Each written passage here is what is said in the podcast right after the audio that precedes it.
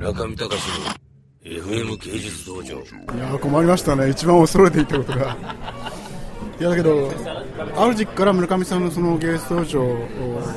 FM 芸術道場 iPod バージョンにはまってしまって、いやでも毎日、毎日聞いてるというよりはそのだ常にダウンロードされてるのを、まあ、ちょっと定期的に聞くっていう感じなんですけど、最初はその DVD の辛口表だったのが、だんだん崩壊していって、今日はなしと。そしてあのにゃんこちゃんが入ってきて、もうろれつも回らなくなるっていう、あの辺がもうすごいインパクトありましたね。まあ、あの辺がバカボンの世界だよねいや、素晴らしいと思いました。もうこれが永遠に続いてほしいっていう。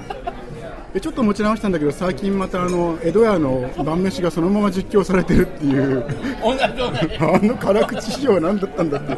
でそこにいつの間にか気がつけば自分も入ってるっていう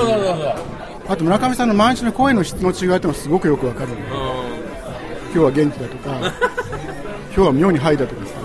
いやちょっと沙織さんの近況など今今なんでニューヨークにいるのかとかいろいろ。ニューヨークは村上さんのあのブロックリビン美術館でのあの展覧会のパーティーに招待いただきまして、い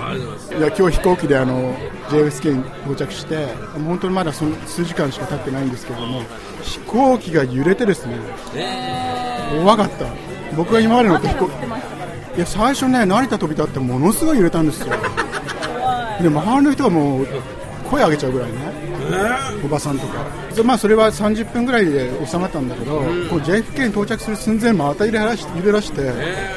で滑走路に入ってからも斜めになって機体が、